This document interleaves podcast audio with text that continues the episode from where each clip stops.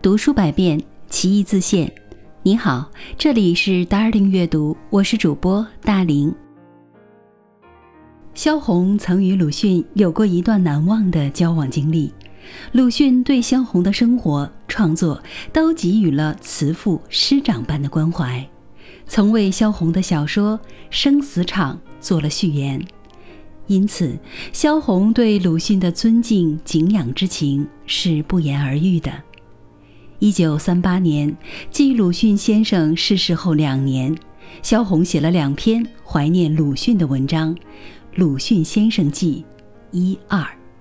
本文选的就是《鲁迅先生记》一，让我们一起来欣赏。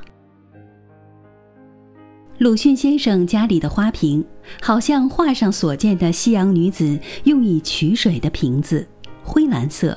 有点从慈幼而自然堆起的纹痕，瓶口的两边还有两个瓶耳，瓶里种的是几棵万年青。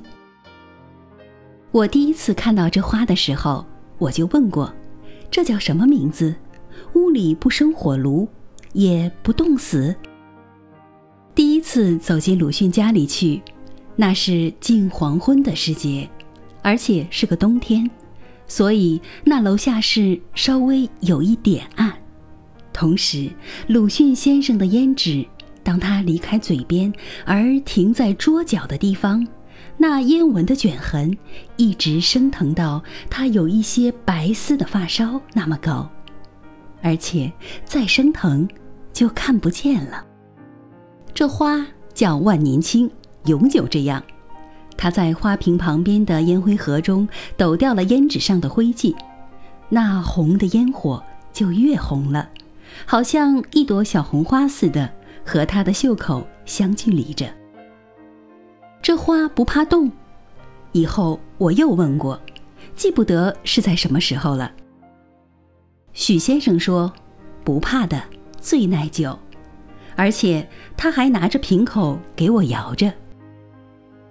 我还看到了那花瓶的底边是一些原石子，以后因为熟识了的缘故，我就自己动手看过一两次。又加上这花瓶是常常摆在客厅的黑色长桌上，又加上自己是来自寒带的北方，对于这在四季里都不凋零的植物，总带着一点惊奇。而现在。这万年青依旧活着。每次到许先生家去，看到那花，有时仍站在那黑色的长桌子上，有时站在鲁迅先生照相的前面。花瓶是换了，用一个玻璃瓶装着，看得到淡黄色的须根站在瓶底。有时候，许先生一面和我谈论着，一面检查着房中所有的花草。看一看叶子是不是黄了，该剪掉的剪掉，该洒水的洒水，因为不停的动作是他的习惯。有时候就检查着这万年青，有时候就谈鲁迅先生，就在他的照相前面谈着，但那感觉就像谈着古人那么悠远了。至于那花瓶呢，站在墓地的青草上面去了。而且瓶底已经丢失，虽然丢失了，也就让它空空的站在墓边。